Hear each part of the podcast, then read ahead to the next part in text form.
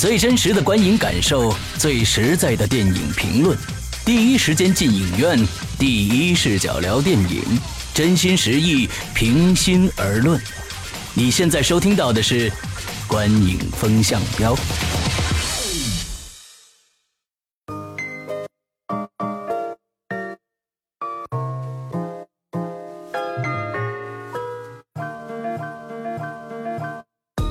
位听众，大家好，欢迎收听《观影风向标》，我是史阳。大家好，我是波米。我是玄木。哎，呃，我们还晚了很长的时间啊，呃，本来说上个星期一要做这个聚焦的，但是晚了差不多将近这是一个星期了啊。其实呢，呃，是因为我们有一个内部调整。那么这个内部调整是什么？我们将会在这一期节目的结尾跟大家啊介绍一下。那我们今天还是直接来聊电影聚焦。这个调整，我再补充一句啊，这个调整会是一个特别重大的调整啊，这重大的调整，对，对非常重大的调整啊。哎，这个呃，待会儿大家听完节目，在后面可以去关注一下。之后呢，我们还是来先聊电影。首先呢，呃，我们请波米来介绍一下聚焦的啊电影的一些相关信息。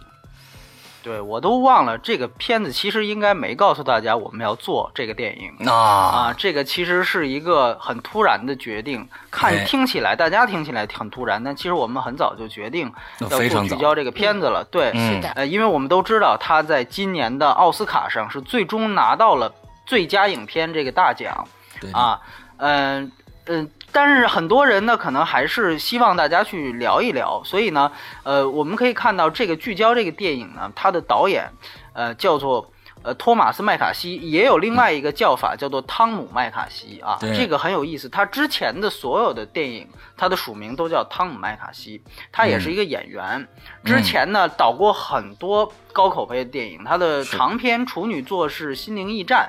是那个小恶魔来演的，嗯然后呢，后面还有非常有名的《不速之客》，然后呢，包括呃，他最近一部倒是不太好，叫《鞋匠人生》，呃，然那个是亚当桑德勒呃主演的，他还、有他好像跟亚当桑德勒关系特别好，他还演了，他还作为演员演了亚当桑德勒去年的另外一个片子，就是《像素大战》啊，所以你看这个人很有意思。编剧除了他之外，还有一个叫乔西辛格的人，呃，嗯主演是非常有意思的，主演大家应该说都比较熟悉，一个是以绿巨人复联版绿巨人啊、哎。成名的这个马克鲁弗洛，还有嗯另外一个就是以是应该是第一代电影版蝙蝠侠的饰演者，也是去年奥斯卡最佳影片的主演，呃，鸟人迈克尔基顿。对，嗯。然后另外呢，就是还有这个呃，大家可能比较熟悉的这个女演员，也是凭借这个片子拿了女配提名的这个瑞秋·麦克亚当斯，她是在嗯。电影版的《福尔摩斯》里面演女一号啊，就是嗯。裘德洛和钢铁侠唐尼那版的《福尔摩斯》里她演女一号。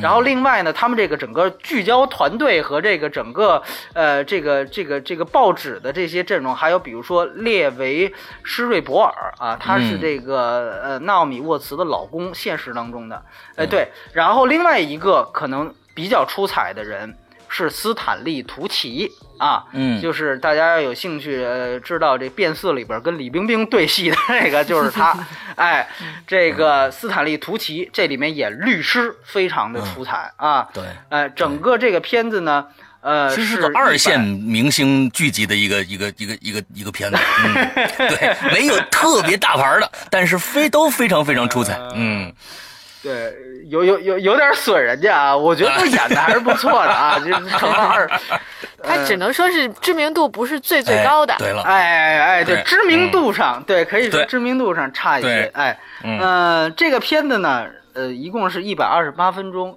也嗯因为国内没有上映，就牵扯不到删减问题啊，是就是大家都是 都是各种资源看的，对我我还很有意思，因为这个片子首映是二零一五年的呃威尼斯电影节，嗯啊我是在威尼斯电影节上算是全球第一批哦看到这个片子的聚焦。我忘了当时那期威尼斯的节目，我应该提了一嘴，哎，嗯聚焦。当时当然也绝对没有想到这片子后来能拿最佳影片奥斯卡的最佳影片啊。它在北美也是去年十一月份才上映。对嗯，呃，大概的情况，呃，就当然了，我们说这个片子是根据一个真实的报道事件改编的的，就是波士顿环球报啊、嗯的这个记者报道这个教会天主教会这个娈童事件。啊，这个哎，这个报道过程这是真实的，聚焦小组也是真实的。如果大家看过这次的这个奥斯卡的颁奖典礼的话，你会发现最后上台的也有这个真实事件的这个嗯嗯聚焦里边的这个主编，就是真实当中的呃环球呃环球报的这个主编。啊，嗯所以呢，这是波士顿环球报啊，不是环球时报。对，对呃，就是呃，对，总整体情况，呃，就是这样。对对对 OK 嗯 OK，那好，呃，这个片子呢，呃，我们其实也算是呃蓄谋已久啊，已经一直想做这个片子，但是呢，就是这时间呢，什么什么，哎，今天才跟跟大家见面。那其实我们这一期节目，我我跟大家说一下，可能时间会比较长啊，但做好心理准备，因为呃，确实有很多能。我们想去表达的一些说的东西啊对对对对哎，可说的。尤其波米，波米本身就是一个新闻从业者，他对这里边的一些理解可能会比较独到啊。OK，那我们还是老的这个顺序啊，先，那这个有剧透的，嗯，这个我觉得你你刚才已经剧透完了。嗯，你刚才已经剧透完了，就是这么一事儿。哎哎，这故事其实就这么哎故事很简单，那对，它里面也没什么太多的，就是说它这反转剧透是在哪儿？就是这事它到底报道成了吗？他到底这个嗯成功出来了吗？这这篇报道肯定成功出来了呀，都想都不用想。所以呢，这里面没有什么反转，所以我觉得也就没什么剧透不剧透可言了。而且我觉得我们说完了剧情的上面一些东西的话，可能会有助于很多观众去看这部电影。我其实是这么理解的，你明白吧？啊，其实当然该看该看的也都看，哎，也都啊该看的也都看，隔这么长时嗯间了，对对对，对对对对，所以咱们来吧，嗯、就是剧情开始打分，波米多少分？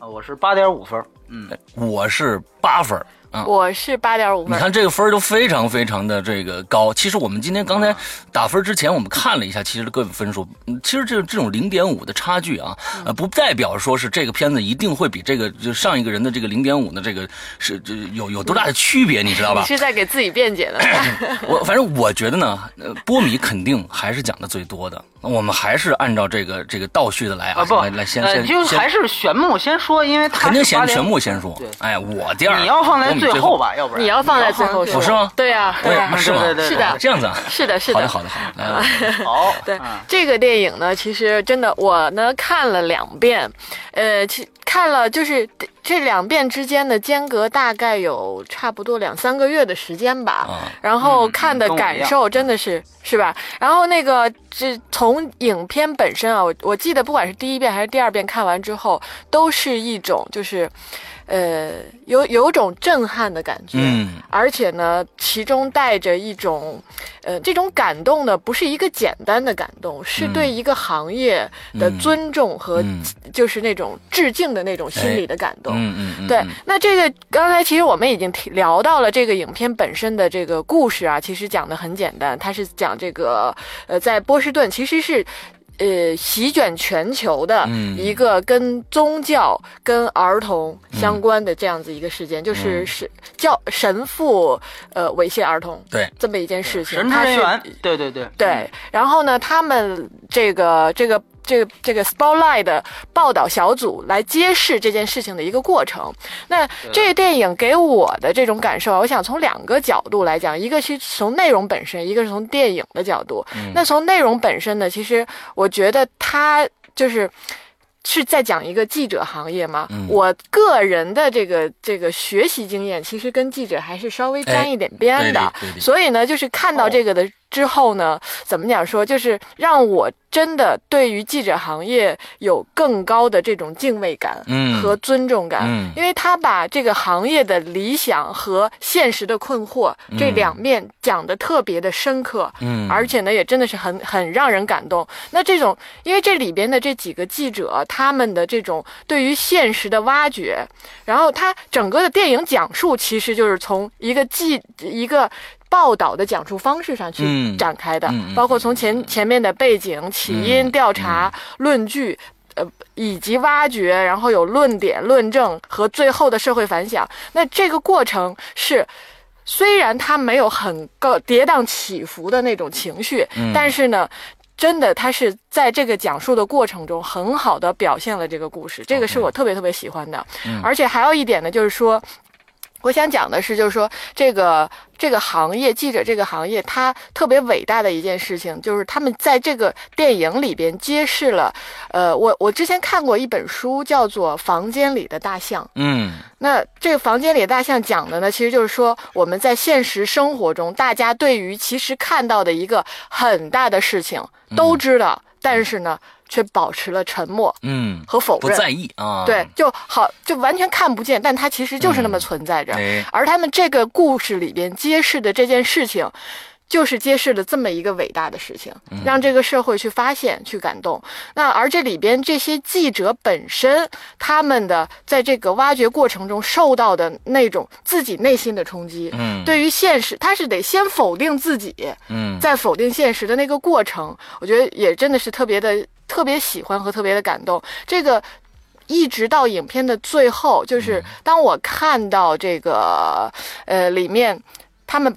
就是很成功的把这件事情给揭揭示出来，嗯那报纸印刷出来，在那个上班是吧？对嗯那个过程中，就是他这这在那个点上，我是很不自觉的在流眼泪，而嗯且是流眼泪流的特别的，就有点夸张那种感觉。但它不是不是我们看到一个什么爱情故事啊，或者什么那种那种感动，嗯？对，它哎完全不是煽情的感动。完全不煽情，完全不煽情的感动，而这种感动是就是让你震撼，让你自己心灵内在的那种感动。其实就是你已经参与到那个故事里面去了，没错你觉得我，假如说是我的话，我也愿意去做这样一件伟大的事情，把它揭露出来这样的东西。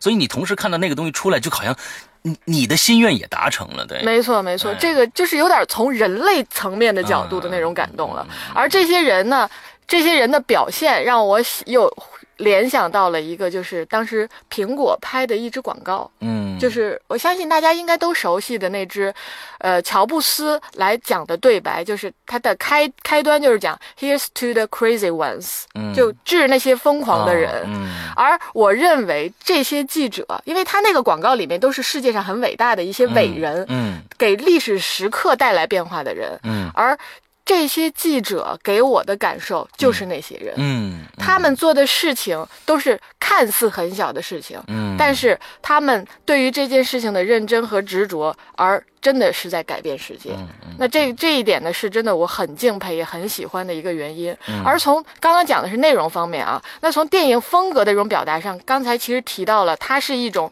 很深刻的在阐释这个故事。从人，那从不管是从演演员，一会儿我们可以再讲，嗯但是他们从这个叙事的方式上，我自己是觉得他很克制。嗯他没有去，因为这个这个故事本身，它是可以用完全用另外一种方式去讲的，也可以讲的很就是波澜壮阔、惊心动魄那种。嗯但是它是用一种记记录讲述的方式，一点抽丝剥茧的去展开的那种克制的方式，我特别喜欢。而且也因为这个克制，使得我自己到了最后看到那个结果的时候，是莫名的震撼。嗯嗯，而这种感动和深刻呢，就是是也是让我喜欢这个电影，会给到它八点五分的一个很重要的原因。嗯对，这个就是我大概对于这个影片的一些感受。，OK，接下来呃波米说，但是我怕波米说完我就没得说了。那没关系，我们还是要听波米哎，波。米说来，哎，没关系，没关系。嗯是这样，我觉得呃，首先讲一个事儿很有意思。刚才玄牧也提到他第一次看，我刚才说了，第一次看我是在威尼斯电影节。嗯呃，因为呢，这个片子也挺奇怪的，它实际上是作为威尼斯电影节的非展映影呃非竞赛影片，嗯嗯是一个展映电影。嗯那等于他不参加评奖。嗯呃，但是我们看完就觉得，因为确实在威尼斯电影节这种美国电影不多，尤其有明星的，发现哎，这个片子明星不少，而且都去。嗯他们都会就是当时都去了这个威尼斯电影节，哎所以就想哎，那还是应该去看看。结果发现之后看完之后还说说这片子挺好的呀，就是为什么这个嗯不进这个主竞赛呢？嗯就不知道什么原因。但特别有意思的一点是，因为。这些主创都去了，嗯，呃，包括绿巨人啊、鸟人什么的，所以我们也说那就去听听这个发布会，呃，看看他们聊什么。结果特别有意思是，我在发布会当时也是他那个发布会设计的也非常好，就是媒体场完了十五分钟之后发布会开，嗯保证让你刚看完电影不至于忘，然后呢，给你这十五分钟时间从呃影厅走到发布会现场。嗯哎，呃，所以呢，当时就是到发布会之后。特别有意思的是，因为都是在记者一般发布会都是记者提问，然后这个主创来回答，然后这个时候就有一个记者站起来提问，因为都基本上要自报家门，比如我是来自 CCTV 六什么之类的啊。有一个记者站起来就说：“我是来自波士顿环球报的记者。”哦然后大家就哇哦，就是哦，然后所有主创就哇，然后呢，他呢就开始谈，嗯，他看这个电影的想法。按说这个在发布会上是一大忌，嗯就是对对对应该是记者发问，没错你主主创答就行了。但是呢，呃，那个非常有意思，大家很愿意听听你你到底是你作为东家本家你是怎么看的？主创也都非常好奇。我记得导演还是谁，中间他说还还补问了一句，好像是对，因为很隔了半年之前了，我、嗯我大体忘了他当时问的是什么，但是我听到他讲的，他其实还是讲了一些，就是说这个片子和他们真正工作方法不一样的地方。嗯然后呢，他最后也甩了一个问题，当然就是，哎，你为什么会做这样的改编？他是很理解的，嗯因为我觉得他因为发到这儿来报这个报道这个呃电影节，肯定也是他估计就专门跑电影口，冲这个有这个任务了也。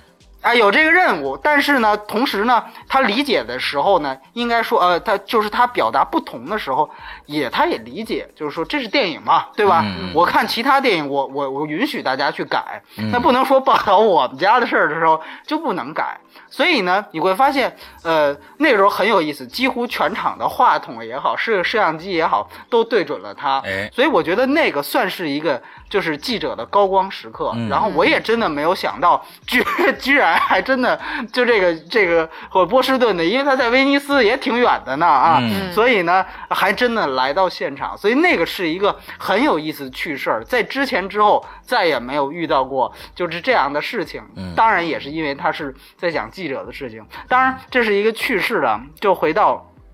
电影当中，我觉得这个电影最大的特点其实是人物第一，嗯它是呃，就像刚才玄木提到的，它实际上是以记者报道这个事件的过程来揭露这个事件，嗯而不是直接跳过记者，是直接报道这个对呃神职人员娈童的事情，所以这个几乎就是一个人物第一，呃，事件第二的片子，很有意思。呃，因为如果大家有些人呃可能不太了解这个导演汤姆托马呃汤姆麦卡锡，他实际上之前的电影在这方面都是和聚焦是完全一样的。嗯呃，就举例来说，他最早的那个呃处女呃长篇处女作《心灵驿站》，咱们这边翻译叫《心灵驿站》。还有他之前口碑最高的那个电影叫《不速之客》，那个嗯当时是让主演理查德·詹金斯呃拿了奥斯卡影帝的提名。对，这两个电影都是通过人物状态，而且他们这两个电影，呃，基本上他的人物特点都是孤僻。甚至是有些各色的这样的人，哎，通过他们的人物状态，而不是这个剧情本身来呈现他想他想要表达的这个主题。尤其是《不速之客》，《不速之客》的时候，基本上你能看出他驾驭，呃，就是他有驾驭。聚焦这样电影的能力在哪儿？就是《不速之客》，他就是通过描写一个孤僻的人，然后呢，他这个好不容易有了个朋友，嗯。一下子被那个朋友是非法移民，结果就被抓了。嗯，等于他大概是通过先建立这样的一个人物，然后到剧情大概推到一半的时候，电影进行到一半的时候，这个主题才慢慢呈现出来。嗯嗯哦，最后你会发现，哦，原来这个片子是一个对美国移民态度，尤其是后九幺幺时代对这种移民态度的这样的一个问责。嗯但是这个问责不是通过一个特别大的一个阴谋去搞的，不是，他是先建立这样一个人物。那具体到聚焦来说，你会发现更加熟练了，啊，尤其是那个不速之客是通过一个人，这个电影它有难度在哪儿？它是通过一个小组的人，那你要实际上它是一个群戏，这个电影是典型的群戏。那么这就需要他，你可以看到麦卡锡他导演技法上的进步和升级。嗯但是我想说，就是如果没有《不速之客》当时那么熟练，就是我通过一个人去描写，就不可能有现在拍群戏的这种纯熟度。所以你看，这种导演他基本上是一步一步的，没有说哪个导演生出来就是大师，不是，他是有这样的一个渐进过程。嗯所以如果很有意思，你喜欢聚焦，推荐你回去去看《不速之客》这样的电影。哎，你会发现，你会看到导演原来就有这样的思路，只是那个题材更小一点。嗯啊，呃，反映的这阴谋也没有这么大。聚焦呢，其实是刚才说的，它其实是属于在戏剧，尤其是剧作方式，它是典型的封闭式叙事。这个刚才玄木其实提到，就是说什么意思？就是主角知道什么，观众才知道什么。嗯，这个是基本同步的，在聚焦这个电影里面没有出现全知视角和上帝视角。嗯嗯就是说，有的片子是呃，导演他其实只是负责记者的报道过程，嗯嗯然后这个记者来负责事呈现事件。所以呢，就像刚才说的，他没有直接跳过记者给出教费、教教会和其他社会各界的反应，都是通过记者的报道带出。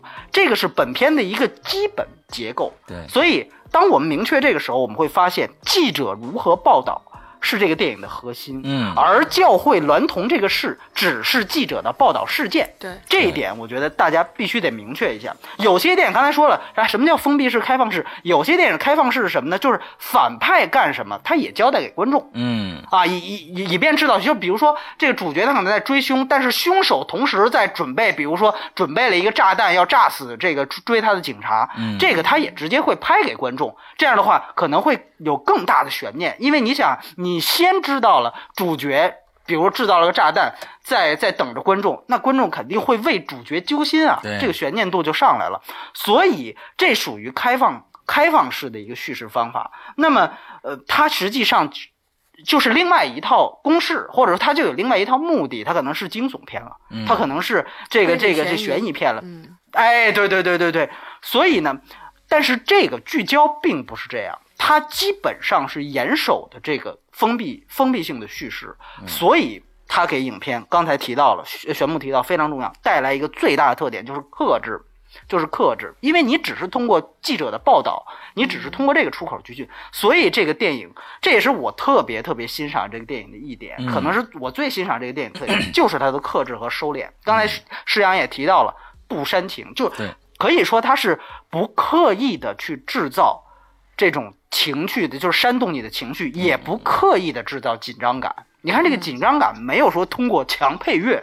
当当当当，这种东西告诉你，好像有个人要暗杀这些记者，并不是这样，嗯但反倒这样才有力量。嗯就这部电影，它其实最大限程度的运用了封闭叙事的这样的一个结构优势，嗯，就是什么样呢？就是让罪恶本身是留白的，嗯嗯。它给观众回想和后怕的空间。大家想一想啊，如果只是单纯塑造出一两个反派，这里边虽然出现了那个就是后来生成红衣主教的那个、那那个教会的那个老头那个红衣主教，对那老头儿，嗯但实际上他也是通过那老头儿约见这记者的新呃这个时报到新到任的主编，也是带着记者的视角去的，没有单独说我拍一老头儿，我我娈童啊 或者怎么着，我我去去给人洗白，没有。所以说，大家想想，如果他是不是这样拍的？他是单纯塑造出一两个反派，再拍点儿刚才说的他们娈童的画面，反正是儿级嘛。啊，这个片子是儿级，忘说了。对，那也无所谓，又又允许你劲爆，对吧？那是不是可能观众看完就咬牙切齿了呢？一定会，一定会。大家想想那个《熔炉》那样的片子，对他一定会。但是问题是，观众在这个时候他的反应会是什么？他就只会痛恨这几个角色。嗯，对吧嗯？就你这老头儿太可恨了，所以这样的话，那影片就会怎么办呢？就是他也会在潜意识上就认为这样一个模逻辑存在，就是如果电影在结尾把这几个角色处理掉，那这事儿就解决了。嗯对吧？这是给观众满足的一个交代，所以就跟呃熔炉一样，你你弄几个变态，对吧？那么一演，他这个对挑动观众情绪特别起作用。哎，对对对，他这他特别起作用，但是呢，他无异于对这个事件有一个因果这个链条的完整呈现。嗯，现实是不可能是这样的，说我我我抓走俩事儿，这抓走俩人这事儿就完了。所以他如何，这是他采用封闭叙事的一个手法，就是说。我跟着记者的报道走，绝对不多。所以你看，你比如说，我举个例子，就像其中有一个神父，他受那个刚才说的 Rachel 那个演的那个女记者对他采访大家记得应该那个那个段落，对，开门的那个，他实际上，对，他就对开门那个，他就是平铺直叙的说啊，我娈童也并不快乐，因为我小时候也被强暴过。对哦，你这个时候你一下子，你看他不是说给你塑造出一变态啊，在这儿特嚣张的怎么样？不是，你一下子通过这个平铺直叙就明白啊，这其实是体制问题。对，不是个人问题，是宗教问题，甚至是文化背景的问题。而这些问题，说句实话，电影就俩小时，嗯，他这些东西他说不完。但留白的好处在于哪儿？它能给你指一条路，让你去想，告诉你，对，让你去想。就一部两个小时的电影啊，想在这么短时间内把每一个这种大的链条、阴谋的东西给通通从头到尾捋一遍是不可能的。嗯，任何试图这样做的电影，其实都是在截取捷径。就我给你掐个一个开头，给你掐一个结尾，这种捷径绝非通往真正的谜底。但是有的电影还是这么长，它可以把通往谜底的路给你指出来。嗯，这个电影是可以做到的。我告诉你，这个方向是对的，这个是可以做到的。所以我觉得，而且我也觉得这个才是真正更严谨的处理方式。那么这个时候大家看完，观众才会觉得，哦，这个实际上是会停留在一个理性思考的层面。嗯，为什么会这样？是什么造成了这群人违法？是什么让这些人长期这些事情长期发生，但是无人知晓，或者知晓之后无人察觉？大家会在理性层面思考这个问题而不是感性层面上，我操，咱们干死这这几个他妈人渣就完了。嗯如果是这样的话，那其实说白了，那手就像我们这儿也一样，中国我们刚才说了拍不出聚焦，但是比如说像抗日戏就是这样，那手撕鬼子戏他可能就是泄愤，嗯看完了让你咬牙切齿啊，就是把日本人全杀光和和平日本。但是比如像鬼子来了这样的戏，或许它就更高级，它让你思考为什么会发生这样的事情。对，所以聚焦是属于这类电影，这是我说的。对对对对 OK 哎，不好意思啊，占用你时间。哎，没没没没，这我觉得呢，其实呢，呃，波米解答了我的一个呃一个疑问。嗯，就其实我我我对这部片子看的最，我觉得最牛逼的，这个其实是，我觉得他在这个里面是完完全全淡化人与人之间的矛盾的。也就是说，在这里面你们根本看不到任何报社的这个呃记者和神父有什么冲突。这就跟刚刚才刚才说的一样，就是说我们不会去造造一个就是追车场面啊，这这人，呃那我我追着这这这坏蛋往前跑，对完事对哎，对，这他直指的其实就是制度问题，他一慢慢慢揭示的也是这个问题。而我我觉得最牛逼的一点，就这个这个片子是全世界的宗教问题，对吧？那这个片子对于观众来说，很多信教的这些教徒来说，其实是一个负能量满满的一个电影，对不对？但是我们看完了，其实是我们看到了很多的正能量。这个我觉得是跟其他有有一些，比如说过去跟宗教相关的一些揭露宗教的一些电影的一个最大的一个区区隔，也就是刚才其实波、呃波米说的，它是一个一一一这这个表现方方法是个什么？是内内在的，你刚才那个那个专业术语叫什么来着？封闭叙事，对对哎对，，封闭叙叙事，我们只能看到他们所知道的这些东西带来的这样的一个，因为他一直在追求真相嘛。我们跟着他的这个这个步伐往前走，我们才能体会到我们慢慢接近真相到底是什么。而且这里边，我我们看到的是。他是个群戏，他们完全没有造神这个过过程，就是我们要有一个人啊，啊，特别牛逼啊啊，对对对特别牛逼。我完了之后，其实这些所有的记者完完全全都是平等的，平等的在整个这个过程中，我们才能像刚才玄牧说的，就是说，哎我们才能为什么能看进去？因为。他得到的这个信息，我们也得到，我们也得到了以后，同时我们就会对这件事情重新去审视，慢慢去接受，它不会是像一个我们强加给我们的一个观念。这完全是一个媒体人角度去描描述整个的事情，这是非常严谨、不卑不亢、毫不煽情。这这个这个作品就是这个样子，呃，我觉得这个是特别牛逼的。呃，还有一个就是他在电影里面整个的开始在在说的是，我们不强调，就是说我们不是说某一个人做了这件事情。刚才说封闭式叙事，我们不强调是一个人，这是一个。制度的问题，这是一个社会问题，这是乃至宗教的问题，这是整个大的。我觉得这也是因为他为什么用这种封闭式的叙事，就说他不去揭露某一个神父，就说这件事情整个看的是一个云山雾罩、巨大的笼罩的一个一个事件在压在他们的上边。其实他突出某一个人，完全对这件事情没有没有任何的好处，就是让你感觉说这件事情是一个巨大的势力。人为的一个巨大的势力在上面，在对对，它就是表现一个冰山一角，哎，就完了。对了，至至于底下有多大，你自己想。对，自己想。所以他们，他他完全抛弃了，就说我对宗教这一块这个神父的任何的描写，完了，嗯，没有，没有，其实没没有，根本其实就根本没有描写，就是那么零星的一些对话而已。嗯，剩下让你就觉得这事儿太大了，就是压在整个上面上面。但是我我感觉啊，呃，为什么我觉得国外的呃宗教团体对这件事情，对这件事情，嗯，跟其他有一些对宗教电影描写的没有那么大的反抗的情绪啊？我觉得这个片子高级就高级在这儿了，就是说他没有，他没有去说，他没有去说耶稣怎么回事，天主派教的教义有问题，他。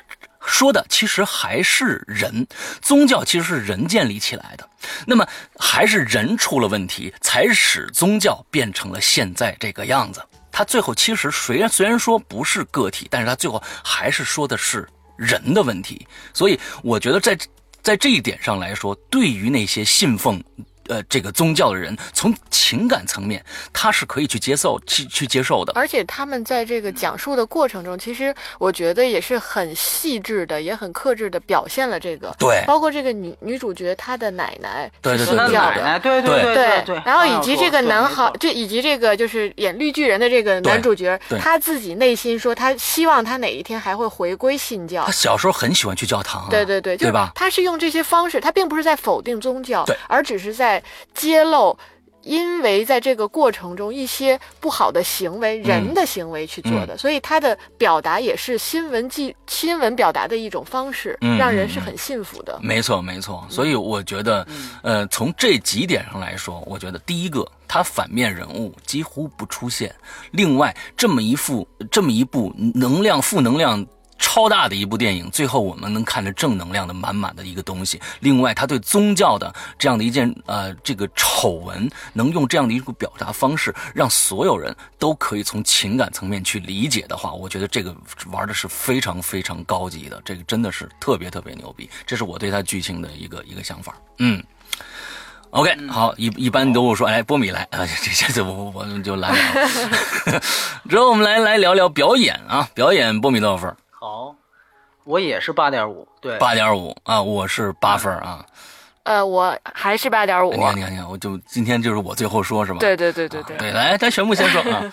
呃，这说到表演呢，其实这几个角，其实我感觉都分不出特别的主次啊，没有，因为这个小组本身，他每一个人物的这种，呃。讲述性格的描述也都是很细致的，嗯，而且呢，这这这里边真的我对表演是特别特别认同的。这几个人能感受到，而且我看过一点，就是这种后面的报道，就是这些人他们是专门跟原型人物做了很深入的沟通和了解，嗯，呃，而他们在这个里边的表现，虽然我确实不知道原型人物具体是什么样子，但是他能带着我们去看到原型人物在这个过程中，他们就作为记。记者一步一步开始对于这件事情，就是说他们其实自身也是有失误的。对于这个事件的报道，那慢慢的因为新领导的到来，对这件事重新拿提到议程上来，而每个人慢慢的从这个一这个就是一些片段中，最后汇集出哦，原来背后可能隐藏着这些东西。嗯而他们在这个过程中去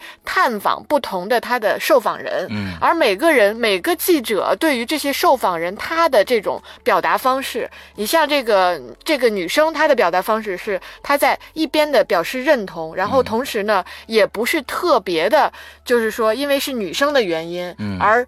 去怎么呵护你的情感，是在很尊重的状态下，然后又把事实揭揭示出来。嗯。而像这个就马克法卢法洛，他的这种表，因为他的性格就是很激进的，嗯。然后呢，他也是很就是很 aggressive 那种感觉，但是呢，我觉得绿绿巨人这个演员理想主义。在里面表现的特别像波米。就是生活中的波米应该就是那个样子，大家 想想象一下，你就知道，你就知道了啊。他很认真你不是第一个这样说的，你你不是这样第一个这样 说的。是吧？是吧？哎 我是不是有点，我是不是有点特别很给自己像波米贴金是吧？哎哦，所以他的这种角色的这种表表达方式，我觉得就是也是因为这种这种表示，使得他能够找到这件事情的真相。嗯。嗯，就他们其他人，其实我也不用一一细说，就每一个人对于自己这个在影片中的定位这个角色嗯。是很清楚的，对。而他的表示呃这种呈现呢也是很到位的，嗯。一点都不夸张，嗯。就是在在像嗯。日常生活一样、去讲述了他是怎么去工作的，嗯。就完了。而这里边我很感动的一点就是说，他们在九幺幺期间嗯。就没有办法。就没有办法对去再继续这件事情，但是呢，他们就这就是一个人在现实生活中你不得不的一些事情，嗯而在这个这这反过来呢，那些受害的人会质疑你是不是又像之前那些人一样，然后我这事儿你们就白问，问完了就算了。那我很感动的一点是那个，就是这个女生 Rachel，她对这个受访人她说了一句话，我到现在都记得，就是 I'm here because I care。就嗯这种感觉，其实我觉得他是揭示了记者这个行业，他是因为关注，因为关心，他才会在不同的现场出现。嗯这这整体上，其实我让我对于这个行业有了更深刻的这种尊重和敬畏。嗯对，这也是他们表演带给我们的，就把剧情很好的表现出来，而他的表演在这里面有有很很高的加分。嗯嗯，这是我的感受。，OK，嗯好，来波米，对，我觉得其实这个他选角，其实我们之前几期也聊到一个问题，就是说其实很多表演它实际上是从选角开始决定它是否成功。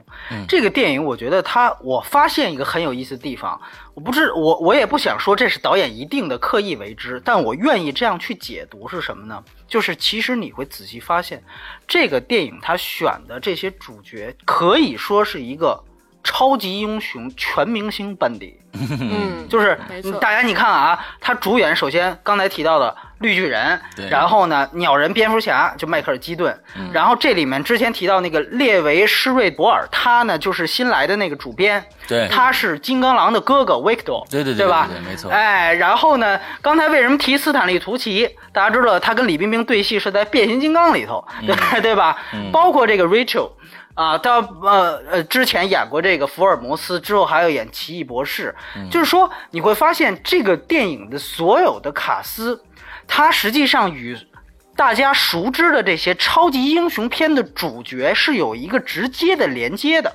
嗯，他是不是有意？导演有意，我们放在一边。那还但我是现在是们可以这样说，个好莱坞，就演过这个英漫画英雄的，我觉得很有意思的一点是，如果我们这样去做链接的话，其实你会发现，它某种意义上就像在强调一点什么事儿呢？就是你看，因为说句实话，我第一次看。我就知道这片子是鸟人跟绿巨人演的，我就这么看。他俩吵架的时候，我就想，哇，这俩要变身会是什么样子啊？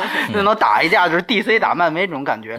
但是我后来想一想，如果我这样去联想的话，实际上它可能有这样的一层外在因素和外在的表达是什么？就是说，可能真正在现实当中，尤其是在你面对现实的黑暗的时候，可能不会有那些随时变身的超级英雄。就像我在微博里说的一样，对，没有随时变身的超级英雄。那你怎么办？你只有也只能依靠这些恪尽职守的普通人。嗯，这是你唯一能做的。所以我觉得特别有意思，就是让这些 演过超级英雄，而且恰恰可能就是大家一眼放上去都，就像玄木刚才都我我都会卡一下，就是马克鲁弗洛这个名字我可能都。记不住，对吧我可以脱口而出这个里奥纳多，但是我对我只能叫他绿巨人或者怎么样，这就是他好像唯一的标签。对鸟人和蝙蝠侠也是，可能是迈克尔基顿最大的标签。对，所以说，他选这两个人当主角，包括其他的也演过超级英雄，你就会这样去想，对，可能就是要他们，你们在这个电影里面是没办法变身的。纵然有些东西有些黑暗，让你觉得那样的无力，但你又能怎么样呢？你只能做好自己的工作。那对观众也来讲也一样，我们能依靠的其实就是这些恪尽职守的人。嗯嗯所以说，聚焦它其实也展现了一个刚才说的这些恪尽职守的记者他所需要的必须的素质。在这个几点素质，大家大家可以知道，最大的其实一个素质，实际上是就是正义感，嗯，就是理想主义的这些东西。没有正义感，我很难想象一个人他怎么样去当记者。呃，五毛和犬儒嗯在制度相对健全的地方，他一定是当不了记者的。嗯所以这时候你就会发现，他实际上这个是由正义感是由谁来体现？就是由绿巨人的角色嗯啊，他他体现出来这个这个电呃记者的一个本质是正义感，但是光有正义感够吗？不够。他还需要一个一个良好的报道和良好的媒体推出来，可能还需要一个人有大局观，嗯知道这个报道什么时候该发，对挖掘到什么时候再发。那这个人是谁来体现？鸟人的角色来体现。嗯他来，你看他在这个电影里面的功能，他在聚焦小组里的功能是这样的一个角色，而选题的把握。就是你真正，因为每个小组调查记者他都有机会成本，你可能深挖了这件事儿，你耗了三个月，发现没挖出什么东西，哎，那边出了一件更大的事儿，那你这个机会成本，这个怎么选择？这个是来谁来体现呢？就是新的主编来，就是金刚狼他哥哥那个角色，他来体现出来的。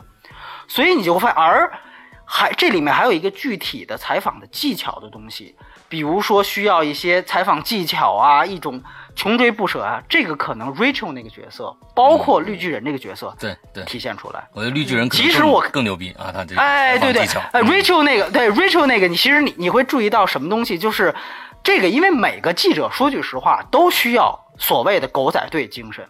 因为呢，在中国呢，只有娱乐新闻相对没有这个体制来管控，所以显得狗仔队是最牛逼的，就是天天穷追不舍的，好像只中国只有这些跟着明星的狗仔队。但实际上，全世界的记者记者都需要这种穷追不舍的劲儿。说白了，就是有点这个，你得厚着脸皮上。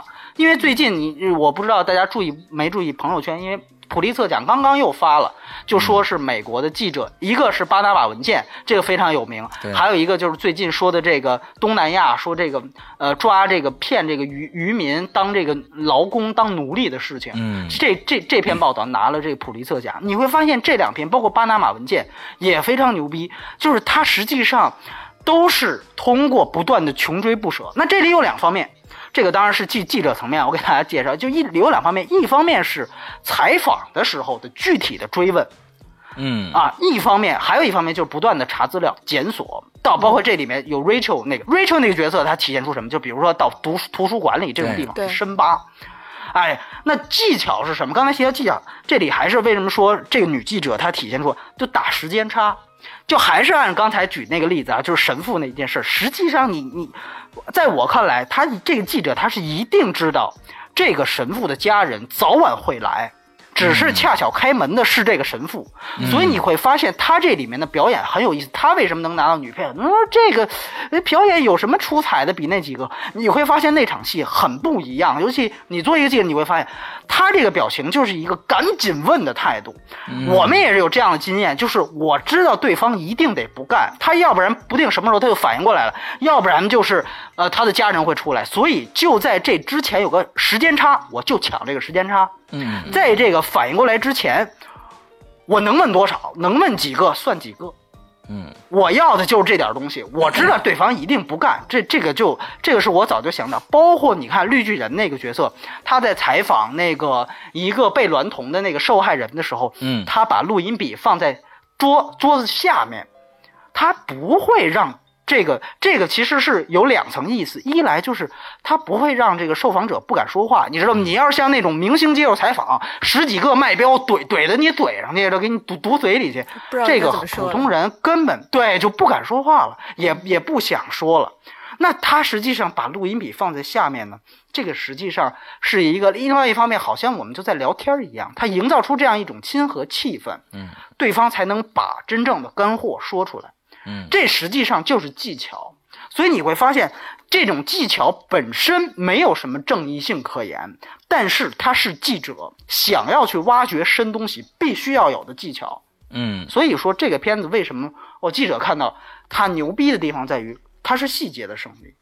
那刚才也说到，其实这里面每个角色虽然它是群戏，每个角色好像没有一个超级英雄，是这样说，嗯，但是他每一个角色表现出来记者所需要的特质，这个是相互前置，或者说是相互互补的。嗯它让这为这就是聚焦小组的力量。这个电影叫聚焦，它展现的是聚焦小组的力量。这个力量最大的好处是让每一种情绪，刚才说的正义感、大局观这些东西，每一种情绪都不至于极端。如果我们想象啊，光是说绿绿巨人，那可能他早就被这个这个受害者说你们怎么还不发出报道？他说对呀、这这这太过分了，对吧。实际上说像我，我可能就是这样，我操这事儿他妈挖挖着一溜，我得最快时间我得把这个丑闻给揭露出来，我一秒钟我都不想等，因为我觉得太可恨了，对吧？那可能他发出来的反响就不那么大了。因为你可能还没挖掘到深度，因为你可能出来一个九幺幺这样的事儿，根本没人关心你这个事情，所以这个时候鸟人就是迈克尔基顿这个主这个角色，他的冷静就是对的，就是对的。哎，他有一个平衡。但如果只有鸟人，我特一直特别冷静，那甚至就是冷血。那我们知道最后你会发现，他很早就早就收到过线索了，在结尾大家会知道，对吧？我们就剧透了，他实际上早就收到线索了，但他没有深挖，这也是这个人物他的一个不足之处。所以这个时候就需要另外一个人是谁呢？就是这个局外人新到任的主编来点拨，说：“哎，这个事情既然已经发生过好多次了，为什么不去深挖它？”所以你会发现，这实际上是展现的一个媒体内部记者如何协调工作，一个团队的力量，一个 teamwork 的一个非常非常。所以为什么说他表演的厉害之处，实际上是在这一点。每一个人都有自己的分工，但是他们的文人格又是完整的。所以说，这个他展现出来的一个真正良心媒体的一个运作方式。对，我就说这些。嗯嗯嗯。OK，啊，其实波米和全部都说差不多了，我只是想说，呃，刚才波米说到，呃，比如说那个女演员啊、这个他在哎采访那个记者，他那个急迫感，这种急迫感其实它是隐性的表演。就是你，你得去想它对，它它是隐性的没表演，错它不是表面表面表面去表演啊。我碰到一个事儿啊，大家应该对这件事情要产生一个什么样的一个呃情绪，我在表演它，而他前面没有前因，也没有后果，就是说。让你去想为什么我会这个样子去，突然他一开门啊，哎，我我问问你看你什么怎么怎么的，他是有这样的一个表演，他是全部是在内在的表演，而这些内在的表演也是完完全全去表演化的。在这所有这些人里边，你看不到，就是说我我我刻意的表演痕迹。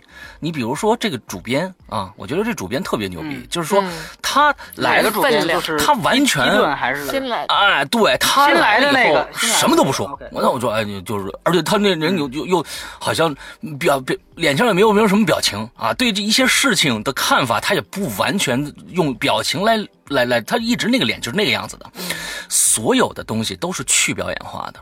那这里边，假如说我们我们看到了刚才说这种合作精，就是团结合作，各种每一个人，其实他跟刚才我们说到的这个超级英雄是有对有有有相似点的，就是每个人都有一个特性，你知道吧？哎，我这个能干这个，那个能干这个啊。啊，所有都是呃合作在一起，变成一个整体，最后变成一个聚焦的这样的一个新闻。所以，呃，这个片子牛逼真的是牛逼在，它完全没有任何的粉饰的过程，没有任何的煽情的过程，就可以把这样的一件事情很。具有到最后能让你把你把你让你觉得心潮澎湃，呃，让你呈现在这个这个这个面前，这个我觉得是太厉害了，没有任何的表演，没有任何的铺陈，让你去去去感动，这个就真的是太厉害了。所以刚才呃玄牧和波米已经都说的差不多了，我只想补一补一句，就是说他的表演是没有任何的表演去去呃表演化，它是去表演化的这样的一个表演。OK。好，我们谈来聊聊最后一点啊，这个娱乐性啊，娱娱乐性，波米多少分？啊，娱乐性的话就就娱乐性数是有限的，所以我客观的打了七分。对，我是七点五。呃，我是七点五分。啊，总之我的第二个能说了。要不你先说吧。行不行？今天你先说吧。全部先说。哎，对，是让你先说吧。对你先说吧。我先说。对对对，嗯，赶紧赶紧。对。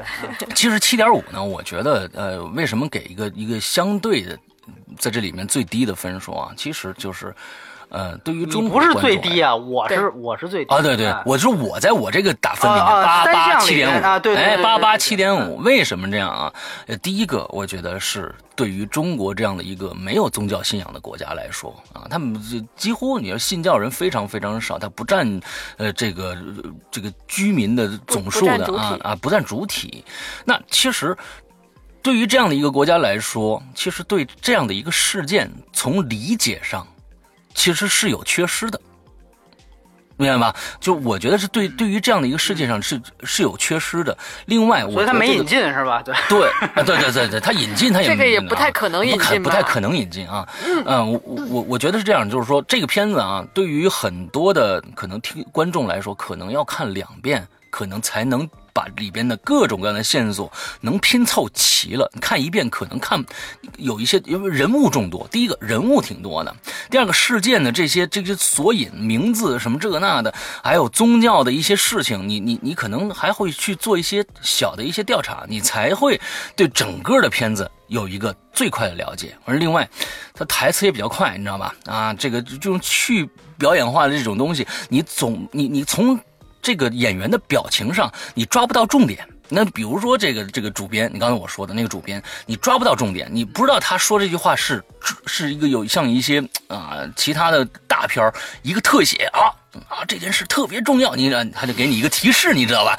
这里面完完全全没有，但是这也是这个片子最高级的一个地方。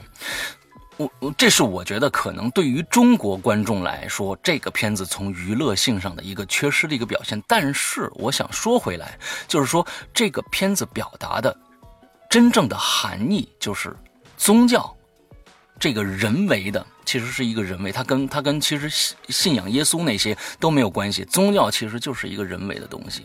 其实我我就想到了宗教和政党的关系。我想到了这样的一个一个一个，其实挺有隐喻，这也是中国中国不可能引进这部片子的最关键的一点。嗯，我们好像看到了很多叫每年的三幺五啊。其实跟这事儿挺像，对不对？哎，每年三幺五，嗯嗯，就是说我我我要报道一些什么良心呢？我们就是黑幕，那个黑幕啊，哎，黑幕问题。中国的记者对社会话题的报道，好像只存在于三幺五那一天而已。我就这个就是，其实就是没有三幺五，也只是能说的一部分嘛。哎，对，能说的一部分，不能说的还有而且还有对，而且还有公器私用部分。就比如说郭德纲要是当时得罪了这央视，我就我就说你代言的商品有问题，对吧？对对对对对。所以所以我觉得，就说看完这部片子，可能反思我们我们的现社会现状的话，其实是挺，这是我唯一看到这这个。正能量转化为负能量的一个一个唯一的一个阶段啊，就是这种就再看我们自己觉得没就更更失望了，是吧？哎，对对，特别 特别对，所所以我觉得这个七点五分，为什么？假如说他没有前面的那些，就是说。就这是其实是并不是说是呃这个片子的问题，是我们国家的对宗教的不了解，对他整个的这种我觉得就是宗教信仰的缺失，造成了对这个片子的这个呃娱乐性下降，哎，这导致的。对，所以这我我总结一下你的话，其实就是这样，就是。中国人啊，就这片子讲宗教，中国人也没什么信教的。嗯这片子呢讲记者，中国也没什么真正的记者，对吧？就是这个意思，对吧？对总结一下，哎，对对对，那我好其实整个大概就是这样子。其实我觉得这个整个的娱乐性最牛逼的，还是对于中国现状的反思，这个娱乐性是最强的。哎，我想说的就是这么多，不不深入进进去了。嗯，来，宣木，嗯，我我因为娱乐性这个这个点上，我们就是说还是从，如果是说从观感，或者说你看完一个电影的那种。呃，我们常用常用判断的娱乐性上，它确实不能跟它八点五分或者可以更高的剧情这样去比。哎对对那对对对。对，只能是是这个原因，或者包包括说它的讲述方式嗯是叙事性的，是这个很克制的，一步步娓娓道来的，而不会给你很多的刺激感的这种角度，嗯，会达到没有。点状的告诉你这个情节很重要。对，这个是七点五分。但是啊你要说从另外一个维度去讲的话，嗯我可能会给它打到更高的分数。嗯。那就是因为它本身，嗯。呃，我认为这个影片它其实给到给到现实的意义是特别特别大的。嗯。那它不管是我认为它不管赋予电影就电影的存在，嗯它是就是不，它这个电影的存在的意义，通过这个影片嗯有了更高的升华，而同时，这个新新闻记者这个行业它嗯存在的意义，也通过这个影片有了很好的表现。嗯那我觉得这个现实意义上来讲，它其实是嗯不可以用分数去衡量的。嗯，那还有一点呢，其实就是说，我觉得它带给我们的反思，刚刚施阳讲到的，就是说它是从社会的这个两个维度吧，一个是从宗教层面，嗯一个是从记者这个这个层面。嗯而我觉得呢，就是说带给我们的反思，就像我刚刚就给到我个人的更深刻的就是说，呃。房间里的大象这件事情，嗯。就我们的生活中，你仔细的回想和观察，存在着很多很多房间里的大象。对，而我们每一个人，不管你是做什么的，其实是有义务，因为现在的这个社会，这个网络的阶段，每个人都可以作为媒体人去出现，就自媒体嘛，对吧？嗯每个人都有这个可能性的。嗯，那我们自己其实是要警觉的，就是说有些事情，我们生活在这个环境中是没有办法，有很多的无奈，嗯，但是在无奈之中，有些事情是可以通过自己的行为改变的。嗯，而这些大象，你是可以告诉跟旁边的人说，这是有个大象，就像皇帝的新衣是一个道理的。嗯我们现在就很多很多情况下，包括我承认自己都是存在麻木的状态的。是的，而这个电影，非常可怕。而这个电影给到我们的就是说，你的反思是要拒绝自己的这个麻木。嗯就就像我们现在经常日常生活中说什么老人摔倒不敢扶，就等等很多小的或者是更大的事情，嗯都是能够反过来看到这件事情的。嗯所以我觉得这个这个电影它的娱乐性的意义，如果从这种维度去讲的话，我觉得它是很高的。嗯而且呢，它也让我自己回过头来意识到，说我为什么会喜欢电影嗯的一个原因，就是我们。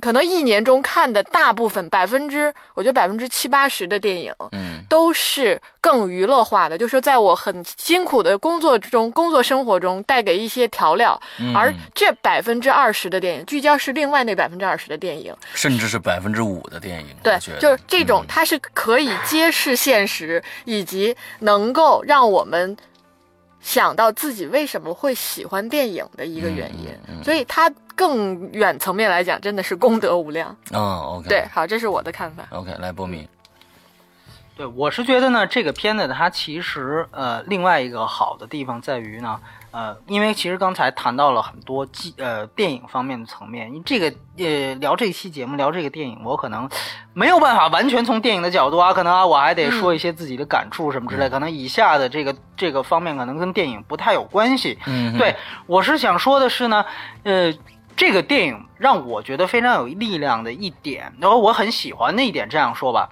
就是说，就是因为它前面有这个电影风格，它是属于客观还原的这样一种方法，嗯。所以呢，你会发现它对于记者形象的呈现，实际上是不神圣也不受难的。对，嗯它呢，这种客观的呈现，其实让它超越了一个我们简单以往的这种二元对立。就比如说，如果二元什么叫二元对立，就是记者想把这事儿揭露，嗯哎对，然后呢，这个呃这个既得利益者和这个这个丑事儿的这个始作俑者嗯，会阻止他曝光这件事儿。对，两个两方，这个电影如果是二元对立电影，就互相在这之间互相撕扯，对吧？嗯就是，但是这个电影你会发现不是，尤其我第一次看这个电影的时候，最让我觉得惊人，因为开始我说，哎呦，这又是关于娈童的，我说之前已经有了什么那个呃狩猎呀，对对对对。有了这虐童疑云啊，都是都是这有的就是宗教啊这种事儿。呃，包包括这熔炉也也算半个，哎，我就觉得这又是这个，我觉得没什么新鲜的。但是我看到中间发现，就是刚才雪木提到这个，出来一个九幺幺的外力，这个时候我发现，哦，我马上明白，这可能根本不是一个关仅仅关于，或者说它不是一个根本就不是一个事故以娈童为核心的电影，而是以一个以记者报道为核心电影。就九幺幺这个事情非常非常的真实，我相信他也就是估计这个事情就是取自于真实的事件，嗯他把它选择表现出来、强化出来，非常好。在于哪儿？就是也许阻碍你的不是真正说那个始作俑者，嗯就是他叫俩黑社会过来怎么着威胁你啊？这这一般这么编很好编，不是，而是说他其实对你的限制是有限的。但最重要的一个是什么？就是这种其他方面的外力限制。就比如突然出了一九幺幺的事儿，在中国也有可能，你报一什么报道，突然汶川地震了，对，嗯你你比如你揭露这事儿特别大，你觉得特别大，但相比汶川地震，可能什么大事儿都是小事儿，对，嗯对吧？那你想想，那你这个时候发出来，它是不是就得有一个播，就是发表时机的一个选择？嗯那这个时候，如果你再靠，就还回到回到刚才，你再靠这个新闻理想、正义感，那我最快就得说出来，那是不是就会这里面存在一个可能效果不佳的一个东西？所以这种外力的时候，它其实是考验每一个人。他这个选择题做的就不再那么简单了，是或错，而是需要你考虑一个你怎么样，既要坚持说，要不是说我因此出了一个外力，我们这报道就放弃了，但是我也要去一定要掌握这个时机，因为我特别明白一点，就你做任何选题，尤其这种大的选题，可能你开始是有一股劲。正义感也好，理想主义也好，你做就如他拖的时间越长，带给你的麻烦越多，你这个时候你就会想，要不然我们就算了吧。这种要放弃的东西就越、嗯越大，尤其你再出来一个什么九幺幺这种事儿，你就会想，要不然就算了吧。对，就是这个时候，实际上是最呀。那如果你真算了，这可不是两三个神父导致你算的，这是你自己的问题。嗯嗯所以为什么我说这个电影回归到最后，他讲的是记者，不是宗教。嗯，原因就在这儿，他最后要考验记者的这样的一个，不只是良心，他的这样的一个职业状态是什么样子的。他仅仅靠一点点那种愤青的那种理想主义，可能是做不到更深的。包括他这里边其实也隐性的讲了一些办公室政治，这个不只是在记者团队内部，每个地方都有。就很简单，开场本来是说旧的主编走了，嗯以为另外一个那个呃资深的那个人他会呃接任，对但不是。选择了一个外来的人来，嗯所以你会发现，开始啊，他们第一次开会的时候，这个外人忽然来了，什么都不了解，你直接指手画脚说，要不你做这选题吧。嗯那个那个鸟人还说呢，说我们聚焦最大特点就是我们不接受指派，对吧？我们就是想做自己想做。你看这里面它有这样的一种张力在，它实际上有点办公室政治的东西。包括你发现前面一直以来那个资深编辑本来好像觉得自己有可能接任的那个资深编辑，他其实对这件事情一直是抗拒态度。嗯直到有一件事情开会发现，他也觉得确实这件事情足够大了。你会发现，这个时候办公室政治不是说没有了，矛盾没有了，放下。我们大势出现的时候一致对外。哎，后来你会发现，对他如果按照其他的剧作思路讲，那这人肯定是内鬼，对吧？哎，这这人估计就是教会的那，比如说再给他介绍一下，他自己就本身就是特别那种忠诚的教徒，对吧？这也解释得通啊，对吧？但然后我就内鬼，我就把你们要报道的时机全都先揭发了，你们赶赶紧预防。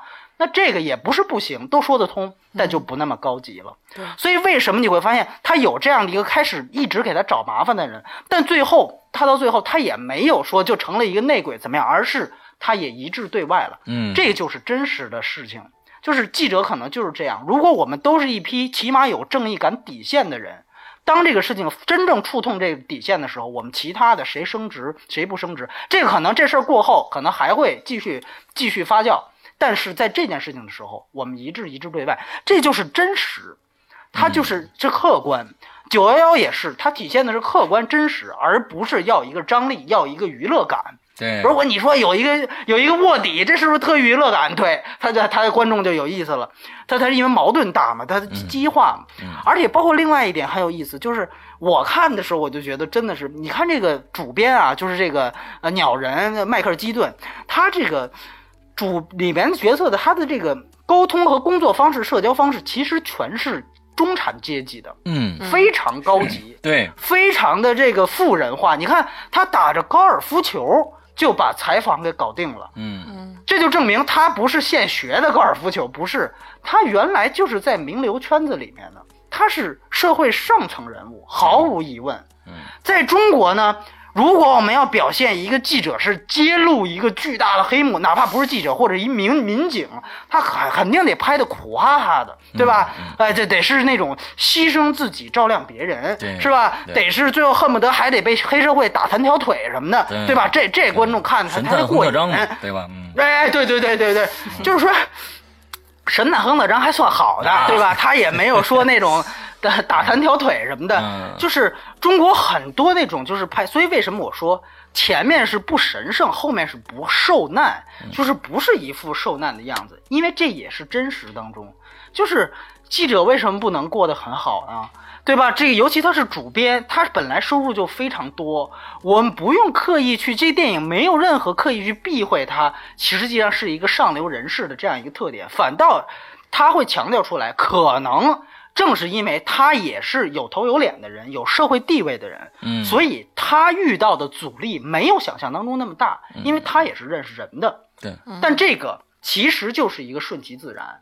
我相信这是一个真实事件带给创作者灵感的一个力量，他生活当中肯定也就是这个样子。嗯这也其实告诉我们另外一件事儿，就是现实社会往往不是这么非此即彼。嗯有原则和我生活有品质，甚至我是个富人都不冲突，都不冲突。它也突出一点，就是什么？报道就是记者的工作而已。那反过来一条，就是说，这是我的工作，我拿报酬或者我生活我品味是什么样，这是另外一件事儿。但是，报道只是记者的工作，反过来一条是什么呢？就是记者的工作，它也只是报道和揭露。嗯，这是另外一个话题，大家就注意到，其实我们应该讨论一下一个细节，就是最后那个字幕很有意思。嗯嗯字幕告诉大家这件事情是被揭露了吧？揭露了，但是这个主教怎么样呢？哎，被罗马召召回去了，被梵蒂冈召回去了，嗯好像其实是升职了，对吧？他实际上，因为他本来就是红衣主教嘛，他回等于离教就离梵蒂冈离教廷更近，实际上就有更有可能被提名教皇。他实际上有这样一个暗示意思啊。当然，这个这个没有，因为确实这是呃历史史实，他也不能说这人就是下任教皇，这不能这么编。但是呢，他有这样一个暗示，这我相信也是真实事件的样子，就是他居然把这个人召回去了。更接近权力中心，就是教堂呃教皇这边的权力中心，实际上实际上就是一种看似平调，实际高升的一种一种事情。哎，你会发现这事情没解没解决不说，这始作俑者好像始作俑者他还高升了。嗯那这个结尾是这条字幕什么意思？就特别，我觉得就特别有深意。嗯就像我刚才说的，他的意思是什么？记者的工作只是报道和揭露，嗯以后揭露以后什么事儿要怎么办，这是其他机构的事儿。嗯你知道吗？我觉得是这样，就是他在说了很很重要的一点，所以为什么说他还是记者为核心？就是，呃，正义的伸张啊，不存在一条龙服务，你明白吗？嗯就是说嗯，不是绿巨人，我查出这事儿了，我变个身，我把他给他给给给弄死，不是这个样子。就是我的工作就是将丑闻彻底曝光，那曝光之后追责的事儿，其他人看看有没有跟进。那记者他怎么样去继续继续关注这个事情？就像玄牧刚才提到那句台词，就是那我只能继续去报道，我这个范围是不变的，我只能在程度上加深。所以你会发现，它结尾出现了一个接电话的动作。接电话，大家一起接电话，接投诉电话的意思就是说，大家继续去曝光这件事情。嗯嗯但是曝光之后应该怎么做，那是下一个链条的机构应该跟进的事情，这不是记者该干的事儿。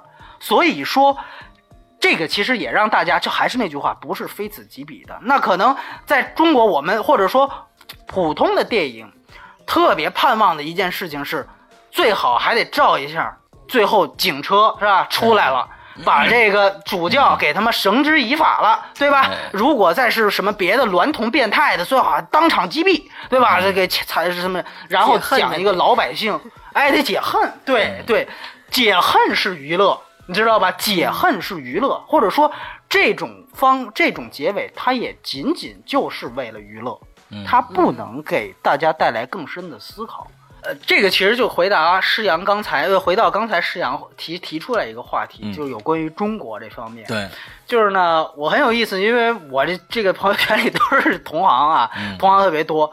呃，确实跟玄牧说的是，大家都非常同行都非常认可这个电影的真实性。呃，我觉得一方面我们刚才已经讲了，它是因为它这种细节，尤其是采访技巧的展现，我们一下子就有代入感、正义感的展现。另外一方面，我觉得从中国方面来讲，就确实也来源于中国没有太多这样的记者和记者团队。嗯啊，因为为什么呢？实际上是这样，就是呃，刚才玄木提到一个自媒体的问题，实际上是这样，就是中国真正有记者证的记者呢是有门槛儿的，这些人他实际上基本是喉舌媒体。就我们刚才谈到这《环球日》《环球时报》啊，《人民日报》啊，这些它属于有门槛儿，它。但是呢，它确实是，比如说你得是新闻系毕业，或者怎么怎么样，你得有从业经验，你才能进去。然后你还得考试，对你主要还得考试。它确实有门槛儿，它能筛掉很多不专业的人。但是这样的媒体其实它的喉舌属性更大，它不就它不是媒体，只是它的其中一个属性，你明白吧？就这个机构，它更多的属性是喉舌，用来传达官方意识形态。嗯啊，这个里也没有褒贬，我只是说的是口舌是一种功能，对吧？就是我脑子里怎么想的。这个国家作为一个人的话，他脑子里怎么想的，最后他要把脑子的想法通过嘴通过喉咙说出来。这个喉咙和嘴就是。这个《人民日报》就是呃《环球呃日报》《环球时报》CCTV 这种东西，所以他得、嗯他得有姓儿，对吧？最近强调的一个事儿，你得姓什么？你得有姓儿，对。所以呢，呃，他这个是有门槛的媒体，它是喉舌水平更大，这是在中国。那不是喉舌有没有？有，那就是刚才玄牧说的自媒体。嗯这些呢，确实它喉舌属性小，有的地方有的时候敢说话，但是门槛太低。嗯门槛太低，谁都能干，就跟咱们中国电影这导演似的，啊谁都能来拍，你知道吧？你是干什么的，我都可以来那么一下。那你说记者这个行业就跟导演这个行业一样，它是不是原本上还是一个呃，你得经过培训和学习，他才能够上岗的这样的一个行业呢？嗯那应该是对吧？道理，但在中国，但在中国就不讲那个了。哎，对，就是谁都能来。那这里就会也出现一个未爆猛料、耸动，对吧？也会出现另外一个问题。所以说呢，呃，这是中国我觉得大家看的很嗨的一个地方，就是包括你说，因为我们没有这样的呃聚焦这样的记者，所以关于记者题材的电影也不多，尤其是这些年。对。原来特别原来挺多的也原来有过，原来有嗯。过，像呃那个第四代那个杨安进，他拍过一个叫《替省的八四八五年》，嗯。那个是从第五的呃电那个记者的角度出发的，很好。嗯。但是呃最近你看，就大家熟知的这个这这十年来，可嗯。能稍微涉及一点的这样题材的，就是陈凯歌的那个搜索。啊，嗯那个片子，但是他后来啊，也变成了那高圆圆和那赵又廷的那个爱情俗套剧了，对对吧？对，但是他前面其实确实是有记者身份做一个，嗯就是他确实有这方面野心的。嗯呃，当时我记得是姚晨为了演好那个记者，还去《新京报》还是哪个媒体去专门做了体验生活。呃，嗯一一个月还是两个月，专门跟记者就一起同同出同入啊，他他采访什么他也跟着。哎，就证明他其实还是那个开始还是表达，但最后我觉得就是陈凯歌，你也别说他了，他就是觉得你这怎么卖座呀？不卖座得得来票房啊，得对吧？哎，咱们就来爱情吧，大家喜欢看，那不是高圆圆跟那个呃赵又廷还因为那片子最后不就搞搞搞对象了吗？对，咱就来这个吧，对吧？最后他就歪了，你就跟说你很难想象这个聚焦演着演着，最后 Rachel 跟他们绿巨人就好上了，完了最后这 这就变成一个这这个就 在在中国，他就这也是一个现状嘛，对吧？也是一个现状。对其实说回来，就是因为我们的环境也不可能出现这样的事儿。嗯，对吧？也不可能出现他那个记者也是编出来的。如果真的有一个现实当中特别良心的媒体，可能能打动他，也有这样的群众基础，可能导演是不是也非得做这样的选择？也不是，就因为我们还是我们的媒体环境不可能出现这样的小组。对，其实，如果你非得过去有个焦点访谈，好像是差不多啊，嗯，哎新闻调对焦点查，哎，新闻调查，对嗯，这些对，其实你会仔细发现他的选题，其实基本上就像刚才呃施阳说的那个，他那个意思我明白，就是他那个选题都是喉舌允许的范围内的选题，对，你不能再往上碰了，对吧？你顶多揭露一下这个质量问题啊，还最好是民企的质量问题。哎你看这个呃柴静搞的那个雾雾什么穹顶之下雾哎雾霾的那个，它是指向的是国企对吧？央企呃中石油、中石化。呃，这最后就得下架了，是吧？哎 这个虽然你看它也有它的妥协，就是它是实际上是拉着环保，就是这个环境保护部门，它是拉着一个部部委去打另外一个央企，这也不是一个纯个体对对体制，它是体制对体制，但最后都得下架。你就想中国这个，它给你的这个这个这个尺度和范围有多小？其实很像这个事儿的一点，就是因为在奥斯卡颁奖那前后啊，是发生过一个体育界的事儿，就是说马家军服那个兴哦，奋剂的事儿。兴奋剂的事儿哎，那个是对对对，那是当当时正好应该是有聚焦刚出源的时候，正好是那个时候出。我当时看第二遍的时候，我就想，哎，其实中国很像的一个就是这个，就是马家军这个事儿。因为他实际上虽然马家军是个个体，或者说就是他们那跑步队的那个事儿，但是田径队的事，但实际上当时它代表可不是国家呀，他代表的是国队，嗯他实际上中国这种荣誉感是在奥运会上刷出来的，叫争金夺银，是是是对吧？你要是揭露他呃禁药。呃，服的兴奋剂，那等于是在说奥运健儿们，对吧？我们爱用这个词，嗯这个奥运健儿们好像是这个这个这个呃成绩是假的，那你是不是就不爱国，对吧？嗯你是不是就这个对体制？所以很有为什么这件事情，嗯，到现在才公布出来，那很早了，这马家军多少年没提了？嗯对，为什么才出来？其实还不是因为当时，因为马家军所在的是东北体委，嗯，当时替他做这个，就是当时其实那个书发出来之后，那章被删了，但是那个书哪怕禁药这章被删，最后马家军都起诉了这个这个，在在被怂恿之下起诉了这个这个书的作者，嗯，对，而当时给他当辩辩护律师的是博古开来，对吧？所以这个其实里面就不简单了，一定是有人，就是他其实就是你挑战体制，你明白吗？所以，当然这个事情我想了一下，能不能把它 拍写成剧本呢？很难过审，对吧？也很难过审。哪怕这人已经倒了，我们说啊，都已经倒了，这个这事儿才现在被公之于众，可以咱们公开的讨论，因为他已经倒了嘛，当时这个人。但是你说能不能拍成电影，他可能又是另外一个尺度，嗯对吧？这是一方面，另外一方面就是我第一次看这个片子的时候是在去年九月威尼斯嘛，当时闹得最大的一个事儿。也是有关于宗教的事儿。刚才施阳提到中国宗教事儿，当时你知道是一个什么事情出来吗？我当时一看，我说这是这个天主教娈童。我说当时出的一个事儿是咱们这儿的一个少林寺的大方丈是主持施永信，对对对有哦个这个私生子事件，约炮是吧？约炮。这个事儿是当时，因为我去年九月我一看，我说哎，我说这这搁中国，我我当时也会想，这搁中国会对位成什么事儿？我说这不就是那个那个，其实咱们说白了啊，就是说到底，那个当时他什么大师兄这个那个的，他那证据可还有物证什么的，实际上也很确凿了。嗯，也很确凿，内裤什么都晒出来了。但说句实话，你交这聚焦这种事儿，你放在中国，因为中国说句实话，这个意识形态可能你这民众啊，他可能还得我我不太相信这事儿，因为他聚焦里边呈现的更多就是受害者的采访，嗯没有物证。对这我觉得你要放在中国那些迷信的信徒那儿啊，他觉得你这瞎编的。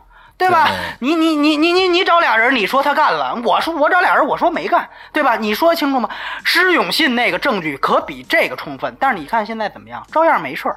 嗯就这事儿他爆出来了，自媒体这是算发挥自媒体攻势，因为媒体是不可能说是去去到宗教场合，这可能主编直接给你否了，说宗教的事儿我们不能碰啊，少数民族事儿我们不能碰，这个不可能用官方媒体去，那是什么什么知情人士或者什么大师兄什么的，他通过自媒体方式曝光出来，是发挥作用了，但是你看怎么样？结局怎么？照样没事儿。这个事情，当然也特特有意思。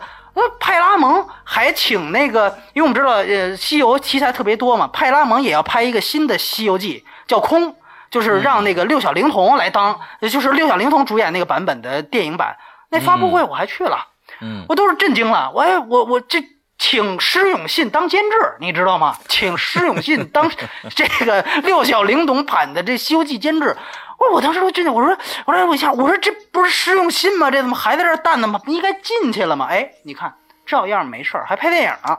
嗯所以说你要明白，而且我们都早知道，像施永信这样的人，这你看我可能又愤青了，但是他一直开路虎什么这个那个，这大家都知道。你说像西方，我们再回来说啊，像聚焦里边这种这红衣主教，人家再怎么龌龊，人家藏着掖着。对吧？